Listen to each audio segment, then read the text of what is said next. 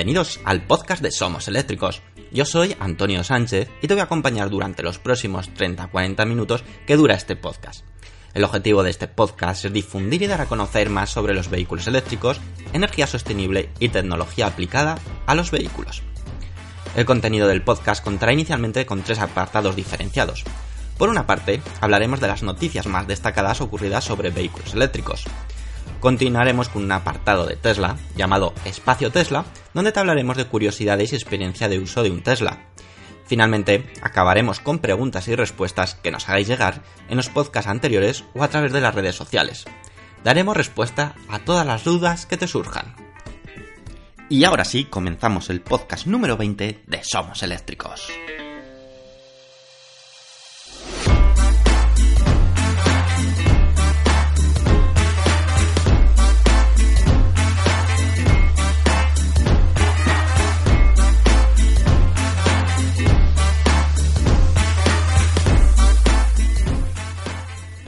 Muy buenos amigos, estamos aquí en otro podcast y menudo podcast tenemos por delante. A pocos días de que comience el Salón de Ginebra tenemos ya muchísimas noticias de interés.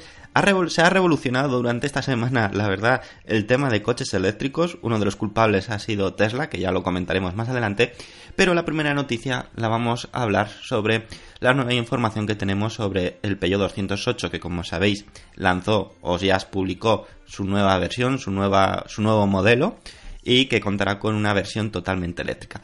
Y ahora tenemos más información sobre dicha versión eléctrica.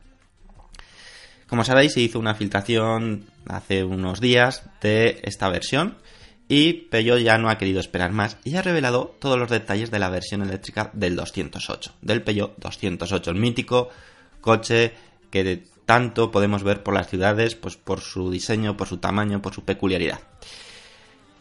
Y sí, lógicamente la marca francesa no ha apostado 100% por el eléctrico, vamos a tener una versión 100% eléctrica, pero también va a mantener las versiones de combustión.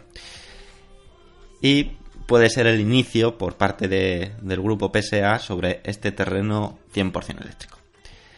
Tal como hemos podido ver en las imágenes, el diseño del nuevo 208 se orienta hacia el de sus hermanos mayores, marcada por las nuevas líneas con carácter deportivo y su distintivo de luces Full LED 3 Cloud, que distinguen los vehículos de la marca.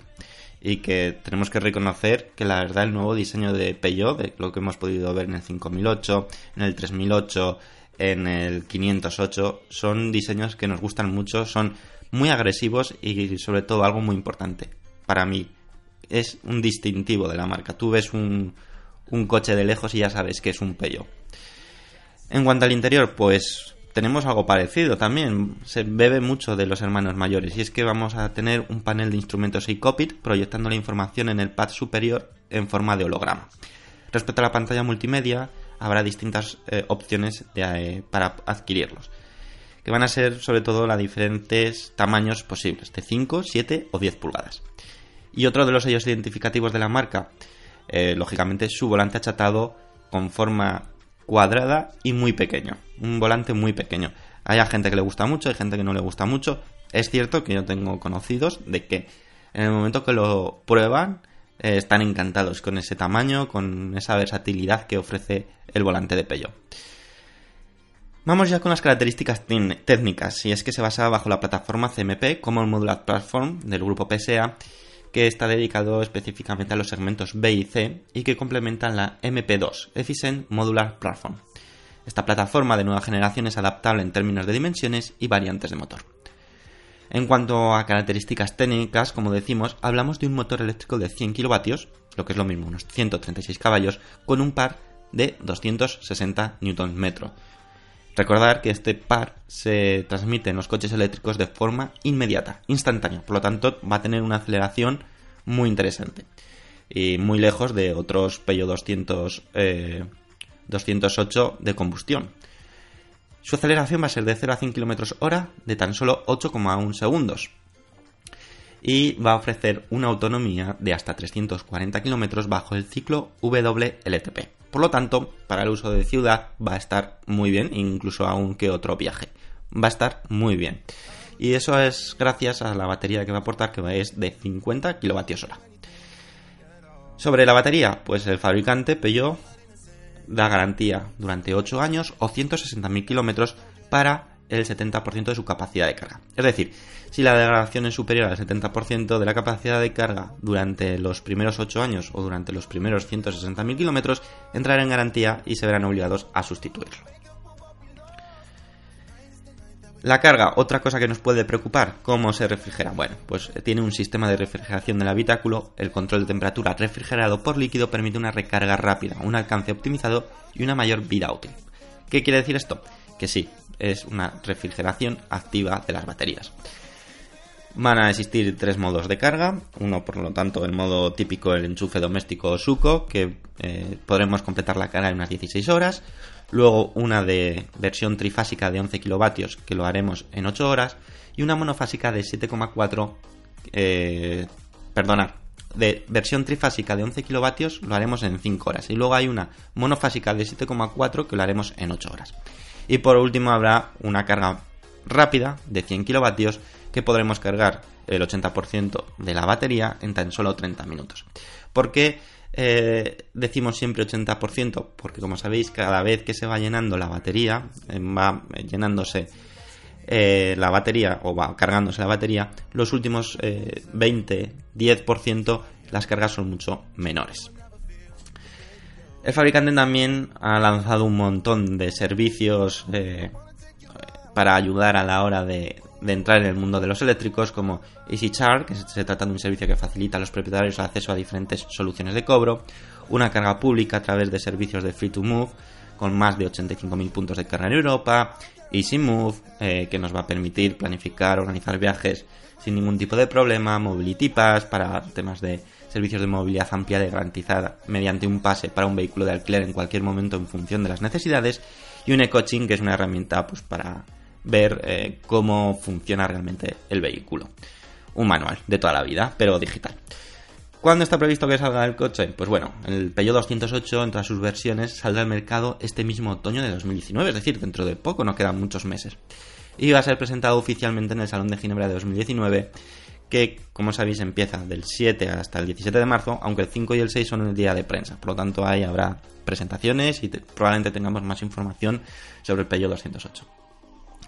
Peugeot ya ha afirmado que se podrá reservar en línea y lo que sí que todavía no sabemos es su precio. Eh, se espera, lógicamente, que el precio sea anunciado en el Salón de Automoción de Ginebra con la apertura de las reservas. Veremos a ver en qué precio sale y si eh, está en sintonía de, de otros vehículos eléctricos que van a ser presentados en el Salón de Ginebra y otros que ya existen en la actualidad. Y bueno, no vamos a perder más tiempo. Como veis, Peugeot 208 puede ser una opción para la ciudad súper, súper interesante, sobre todo si lo optamos por la opción eléctrica y puede ser, eh, si el precio no se desmadra, una opción muy buena. Venga, y ahora sí, vámonos con la siguiente noticia.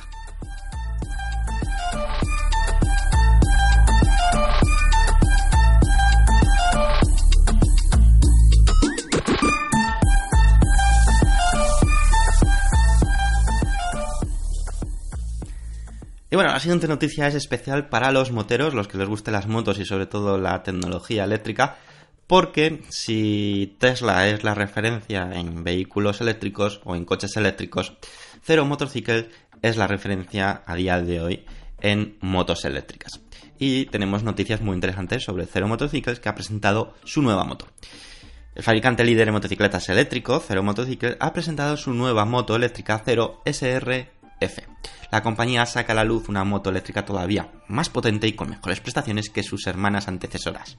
La compañía describe esta nueva integración de la SRF como la moto más transformadora del mundo.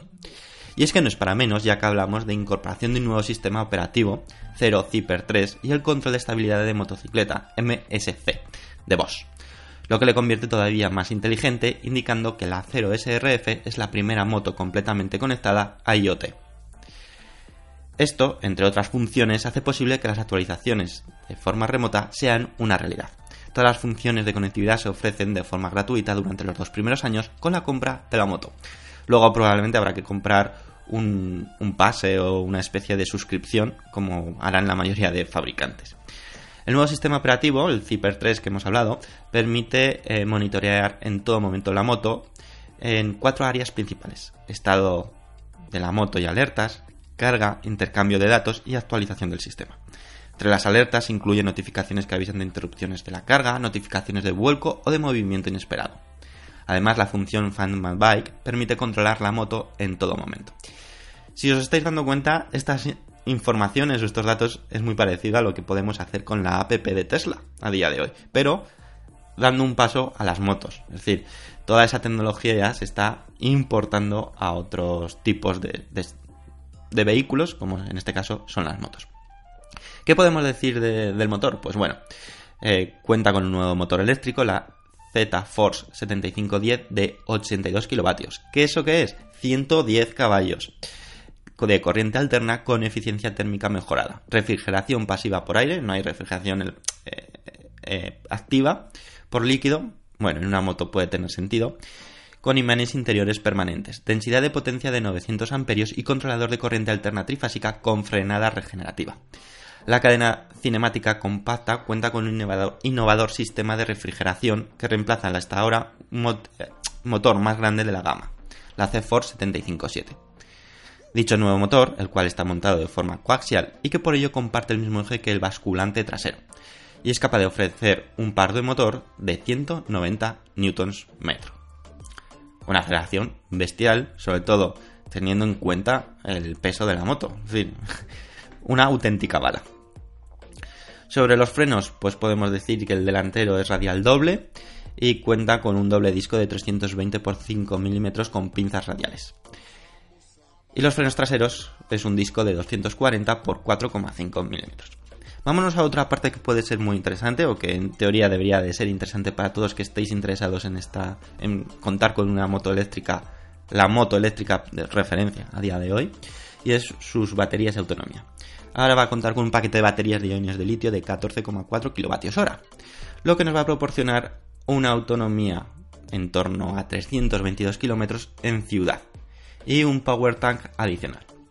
Sin dicho power tank, la autonomía se verá reducida a unos 257 km en ciudad o 129 km en carretera.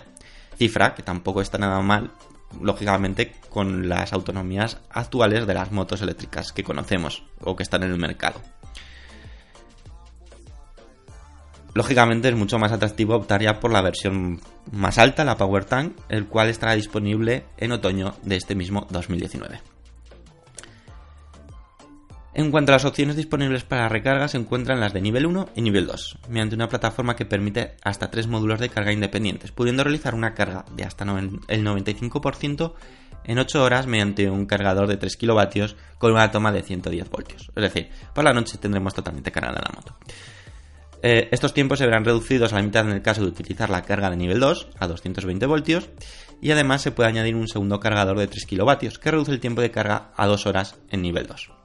Y por último se integra una innovadora eh, posibilidad de cargar hasta el 95% de su capacidad en tan solo una hora. Es decir, para hacer viajes va a ser la caña, va a ser perfecto. Eh, que son mediante los tres cargadores de nivel 2, lo que lo convierte a la SRF en una gran alternativa a las motos de combustión. ¿Qué os podemos decir sobre las velocidades y aceleraciones? Pues bueno, una velocidad máxima limitada a 200 km hora y una aceleración de 0 a 100 km hora en menos de 3,5 segundos, como hemos dicho. Una auténtica bala. También contaremos con distintos modos de conducción, como serán eh, el modo Street, Sport, Eco, Rain y 10 modos personalizados programables. ¿Qué significa? Que podremos eh, personalizar un montón de parámetros de la moto y de la forma de comportarse y guardarlos como configuraciones personalizadas. Tendremos hasta 10 modos. Eh, algo también importante a la hora de comprar una moto. Si es muy alta, no es muy alta, cuánto pesa. Pues bueno, la altura del asiento es de 787 milímetros y una distancia entre ejes de 1450 milímetros. El peso, 226 kilos. Pesa, es una moto que pesa, pero bueno, está dentro de los eh, tamaños normales de, peso. Y ahora sobre su precio, pues bueno, partirá de 20.890 euros y va incluido con el cargador rápido de 3 kilovatios. Y desde 23.090 euros y va incluido con el cargador rápido de 6 kilovatios. Ambos modelos comenzarán a enviarse a los distribuidores esta misma primavera estando disponible en los colores Sea Bright Blue y Bothwell Red. Por lo tanto, si estáis pensando en comprar una moto, a lo mejor os interesa esperar un poco a primavera y ver esta nueva Zero Motorcycles, aunque probablemente la versión anterior ahora estará a un precio bastante atractivo. Es cierto que es un precio bastante elevado, estamos ante una moto premium y bueno, eh, no todo el mundo a lo mejor está dispuesto a gastarse ese dinero en una moto y prefiere invertirlo en un coche eléctrico. Eso ya a elección vuestra. Y ahora vámonos ya, nos vamos otra vez a Japón porque tenemos que hablaros de, del Honda Urban EV, que tenemos nuevas noticias y ha habido nuevas informaciones antes de su presentación oficial del Salón de Ginebra. Vamos a por ello.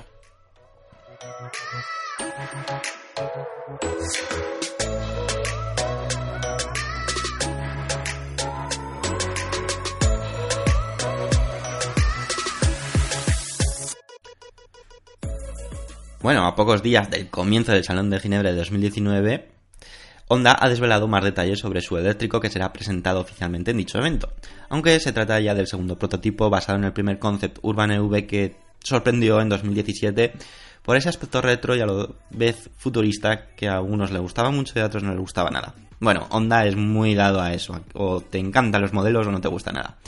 Y va a ser bautizado como E-Prototype, aunque es cierto que ya Honda ha clarificado que la versión final de producción será prácticamente igual a lo que se pueda ver en el Salón de Ginebra. Es decir, aunque le llamen el prototype, será el de producción muy parecido. Ya se, se, filtró, se facilitó eh, anteriormente pues, imágenes exteriores, imágenes interiores y que pudimos ver que, como decimos, era muy parecido al primer concept. Pero ahora conocemos autonomía la cual el fabricante ha fijado, ojo, a 200 kilómetros. Es cierto que no ha determinado en el qué ciclo se basa, por lo tanto es algo que nos preocupa en una primera instancia, porque sospechamos que a lo mejor es bajo el ciclo NDC. Lo dicho, no hay confirmación oficial, pero si hubiera sido bajo el ciclo WLTP o el EPA, que es el más realista de todos, eh, pues probablemente el fabricante lo hubiera dicho. Y esos 200 kilómetros, aún así, en cualquiera de los ciclos, se nos antoja algo escaso. Es cierto que este Honda, este Honda eléctrico, está pensado 100% para la ciudad. Por lo tanto, si nos vamos a mover por la ciudad para durante un día, es difícil que hagamos 200 kilómetros. Pero aún así, esto nos limita mucho a la hora de poder hacer viajes con este, con este vehículo.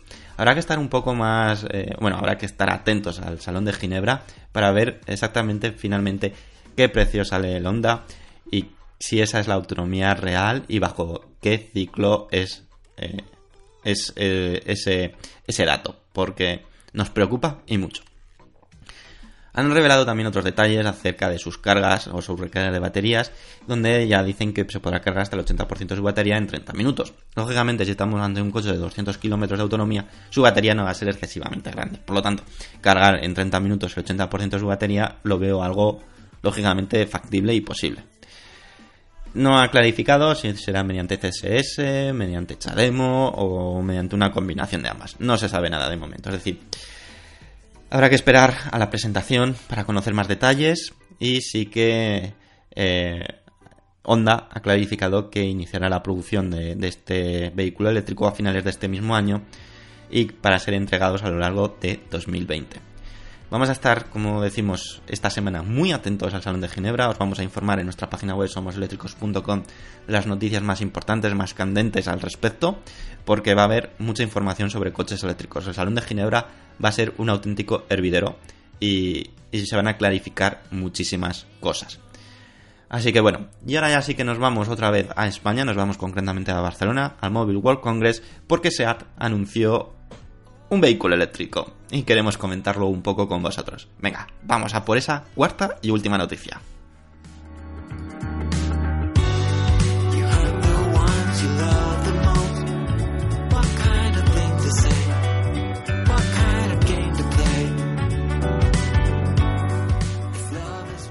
Y es que SEAT no ha querido esperar más y ya ha presentado su vehículo eléctrico SEAT Minimo. Así es como lo ha llamado y ha sido en el Mobile World Congress 2019 que se celebró desde el 25 hasta el 28 de febrero.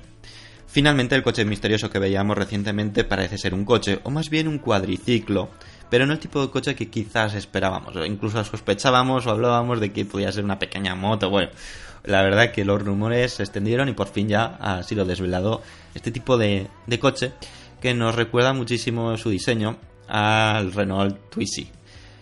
pero lógicamente con diferente insignia. Y es que si podéis ver nuestra, nuestra noticia en somoseléctricos.com sobre este SEAT mínimo, el diseño pues os va a recordar muchísimo a, esa propuesta de, Renault. Sí que es cierto que es un concepto totalmente eléctrico que integra un sistema de intercambio de baterías. Algo muy interesante de este aspecto es que podremos recargar rápidamente eh, nuestra batería haciendo un intercambio de baterías. Es decir, es una batería extraíble que la podremos quitar del coche y, volver, y poner otra totalmente cargada.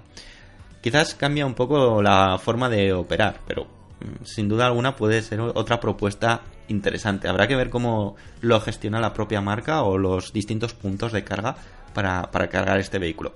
Es cierto que este vehículo está pensado sobre todo para movilidad en ciudades, movilidad en en un sistema de negocio de movilidad de car sharing, es decir, de coches que están distribuidos a lo largo de toda la ciudad y tú mediante una aplicación o mediante un servicio puedes utilizar el coche durante X minutos, horas o el tiempo que necesitas y lo dejas en otro punto.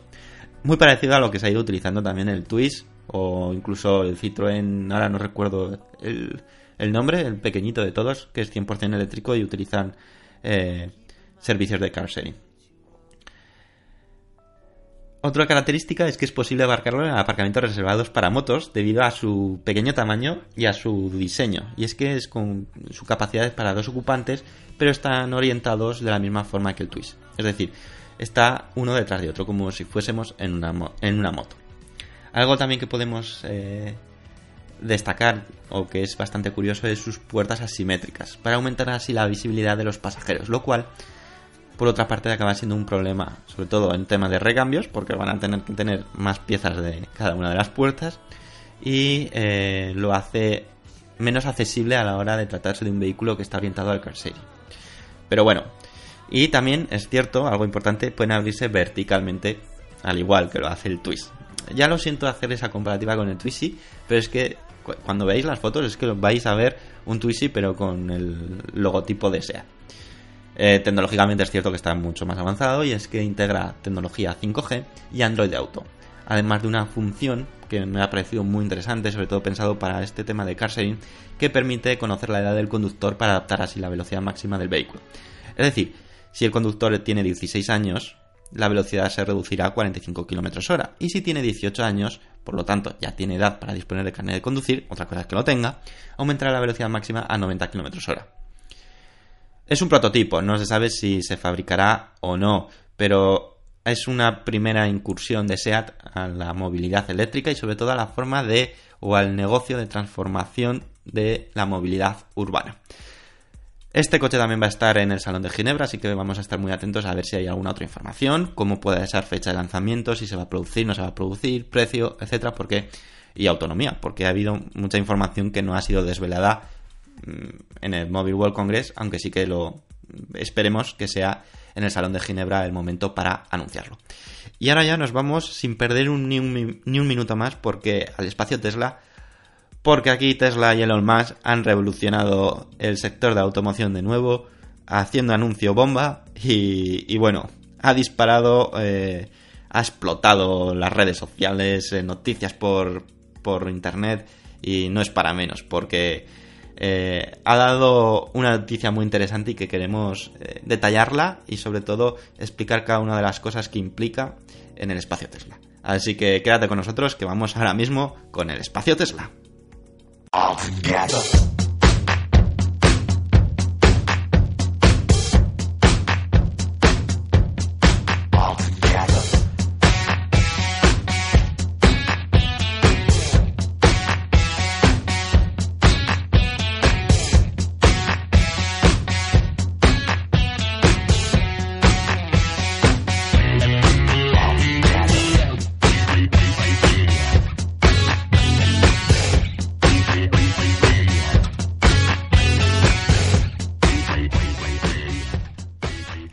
Bueno, noticia super bomba de Tesla. Ya nos adelantó mediante un tweet Elon Musk de sus famosos tweets cortos que decía eh, el jueves a las 2 hora de allí de Estados Unidos. Tesla News, novedades en las noticias de Tesla.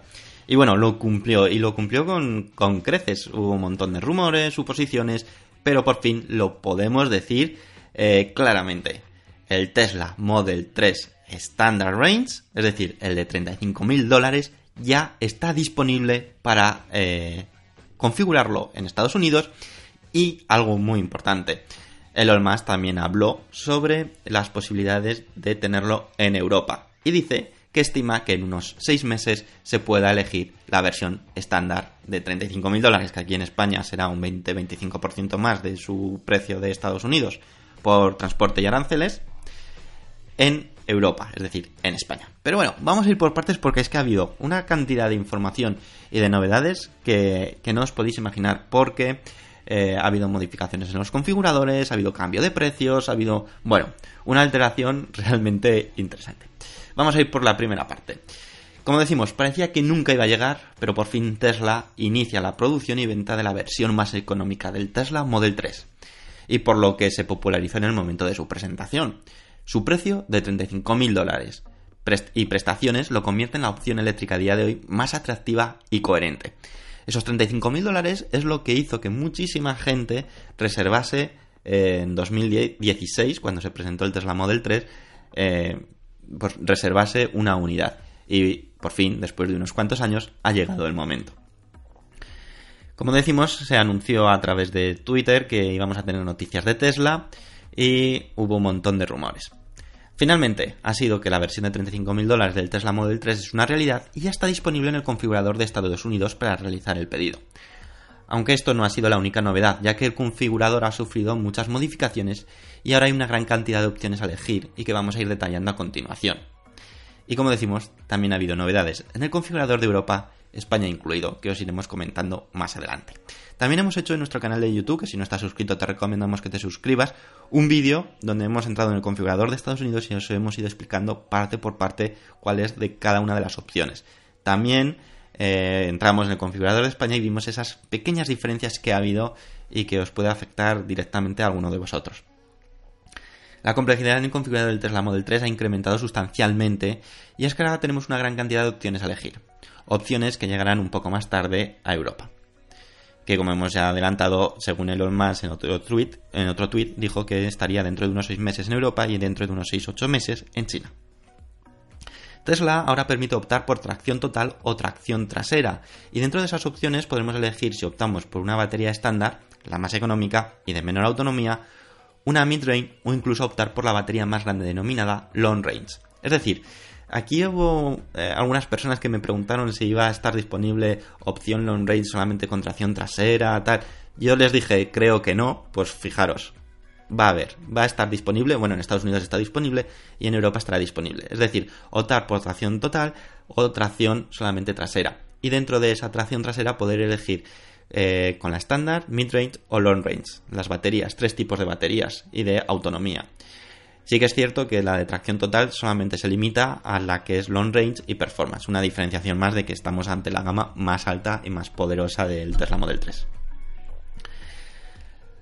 Como decimos, la versión performance y la long range mantienen la tracción total, aunque la long range permite también optar solamente por la tracción trasera. Otra novedad es que con la llegada de la versión estándar y más económica del Tesla Model 3, entra en juego la posibilidad de optar por un interior estándar, el más básico, o parcialmente premium, opciones solamente disponibles para la versión con batería Standard Range, cuya diferencia de precio son 2.000 dólares, es decir, parte de 37.000 dólares la opción de interior parcialmente premium e incluye alguna que otras eh, novedades o diferenciaciones respecto a la versión más básica. Otra novedad es que entra en juego otra vez el FSD, que es el Full Self Driving. El Full Self Driving es una opción disponible para poder adquirir a un precio de 5.000 dólares en el caso de adquirirlo con el vehículo o si lo queremos optar eh, por más adelante, eh, su coste aumenta a 7.000 dólares. ¿Esto qué es? Es eh, las opciones para que en un futuro tu Tesla Model 3 o tu Tesla pueda tener conducción autónoma total.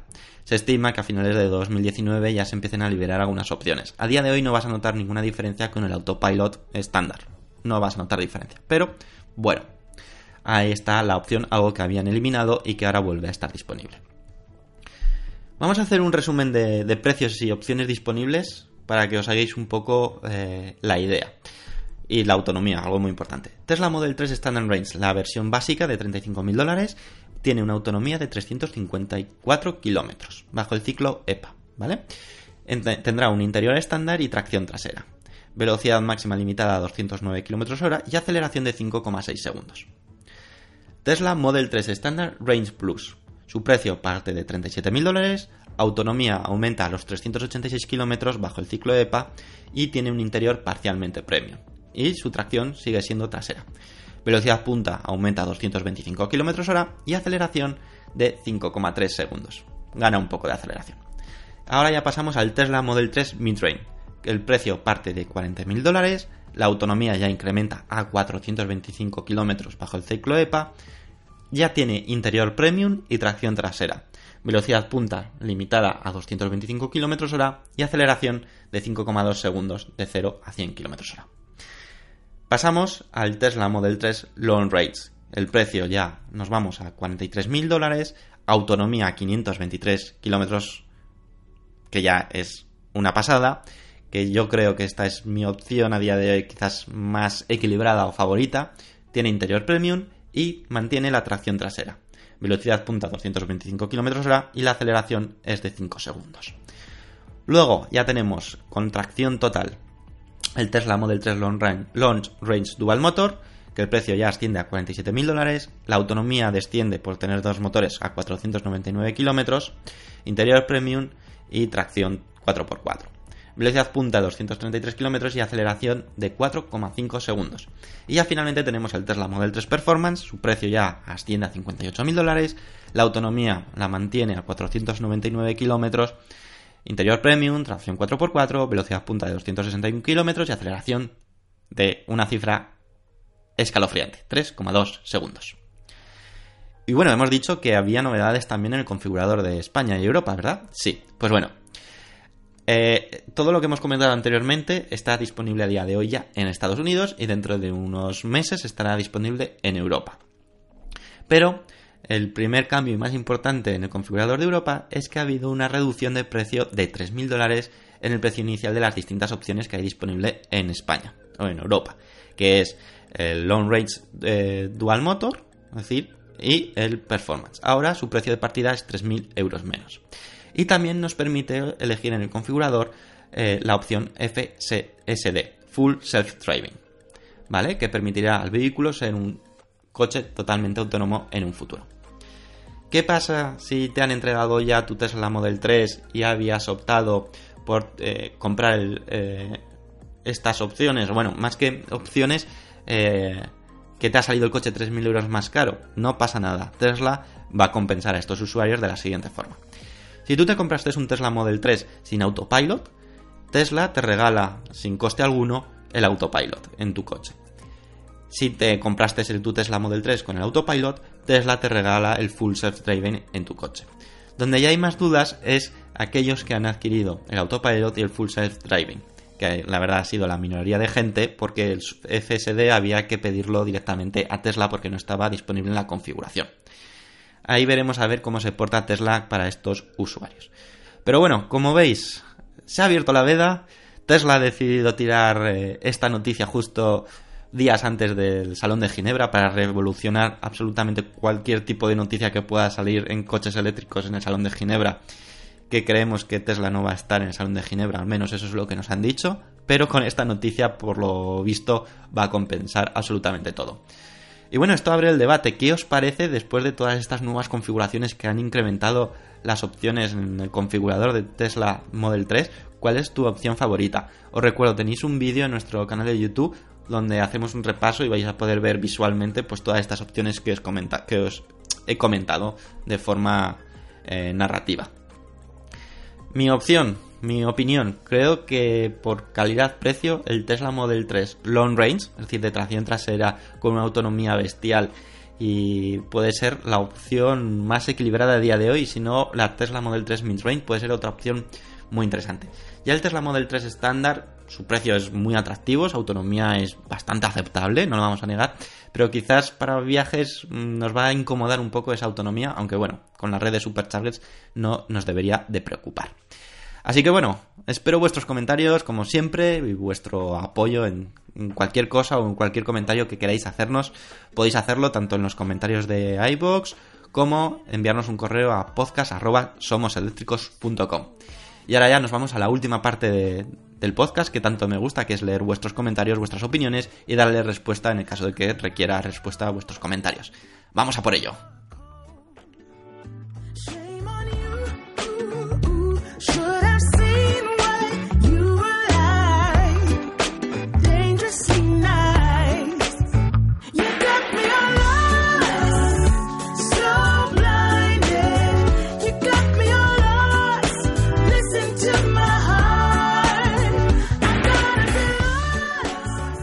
Y bueno amigos, llegamos ya al final del podcast y, la verdad es que de nuevo ha habido un montón de apoyo en el último podcast, os lo agradezco muchísimo, nos alegra saber que os gusta el podcast y no vamos a perder más tiempo porque este podcast se está alargando porque había noticias de gran interés.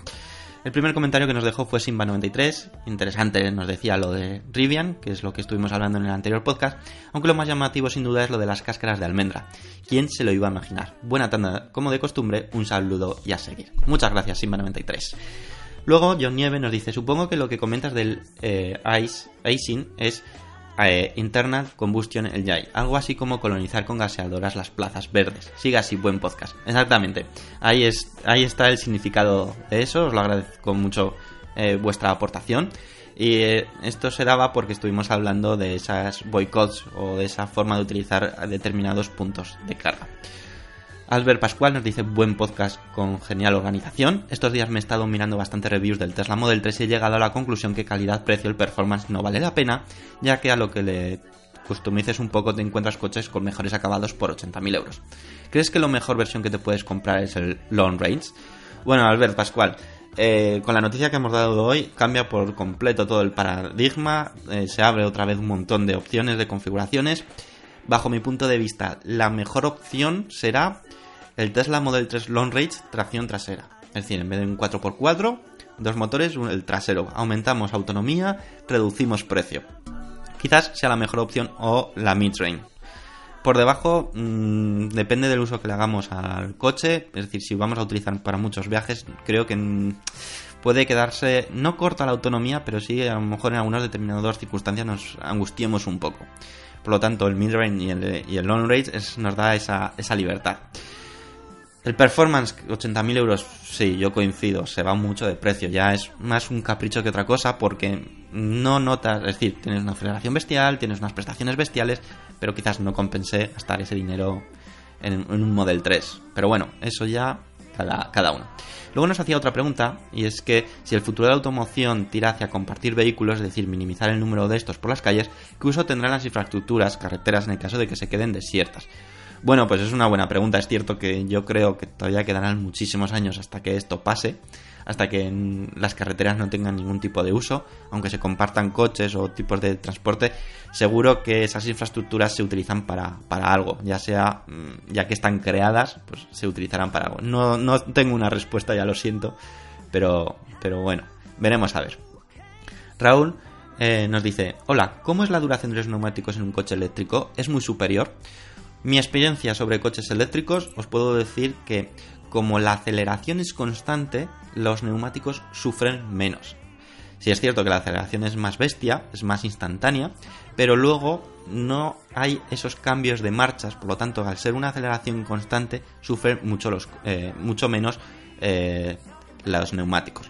Luego, el tipo de frenada, como es frenada regenerativa, eh, evita que sean frenadas por lo general bruscas, ¿vale? Por lo tanto también sufren menos los neumáticos. Se nota diferencia, tampoco vamos a, negar, eh, no sé cuántos kilómetros eh, puedes hacer más con un coche eléctrico que con un coche de combustión sin cambiar los, los neumáticos, depende mucho también de la forma de, conducir. Goku nos dice muy buen programa, como estamos habituados, gracias, pues muchas gracias Goku por seguirnos otra vez más. Carlos Risueño nos dice, me he nominado del mínimo. Por favor, comenta algo para el próximo. ¿Podrá circular por autovía? Bueno, hemos hablado del mínimo, como habéis podido eh, escuchar. Hemos hecho una noticia al respecto y eh, que puedan circular por la autovía pues todavía es un misterio. Eh, de todo depende de la velocidad máxima limitada. En un principio será 90 km hora. Habría que ver la reglamentación si se podría ir por autovía o no con, ese tipo de vehículo. Jordi Ure nos dice muy buena información semanal sobre modelos eléctricos. Por cierto, buena elección de la música del podcast. Enhorabuena. Pues bueno, muchísimas gracias, me alegro que la, la música os guste, te guste. Y bueno, intentamos hacerlo siempre lo mejor posible. Y ya finalmente una, un, un comentario de última hora. Iván Herranz Herrera me dice, también se debería de quitar el vehículo una vez finalizada la carga y no dejarlo hasta que el propietario se marche a otro sitio con su vehículo. Hace referencia a buenas prácticas a la hora de eh, cargar nuestro vehículo eléctrico y ser eh, considerables con otras personas que probablemente necesiten cargar. Ahí estoy totalmente de acuerdo. Una vez que el coche ya está 100% cargado, el coche no debería de estar en el punto de carga ni enchufado, sino deberíamos de quitarlo y dejarlo ya en una plaza normal. Os puedo decir que Tesla ha trabajado en ello. Tesla, Tesla, perdonad, ¿qué hace? Como eh, el coche se conecta con tu móvil, cuando el coche está 100% cargado, te da un aviso de que tu coche ya está cargado, de quítalo de, de esa plaza de Tesla, del supercharger, porque si no vas a recibir una penalización. Esa penalización suele ser primero en avisos y luego económica, ¿vale? Dependiendo del tiempo que estés. Eh, también todo depende, como Tesla sabe en todo momento cuántos eh, cargadores superchargers quedan libres. Eh, cuando supera el 50% de esos cargadores ocupados, es mucho más restrictivo. Seguramente al final todos llegaremos a esta misma conclusión, es civismo, es decir, eh, si nuestro coche ya está cargado, vamos a dejarlo en una plaza normal, que no pasa absolutamente nada. No tenemos unos derechos superiores por tener un coche eléctrico, sino hay que ser eh, comprensible con otra gente que a lo mejor necesite cargar el vehículo en ese momento y nosotros ya no estamos haciendo uso real de ese punto de carga.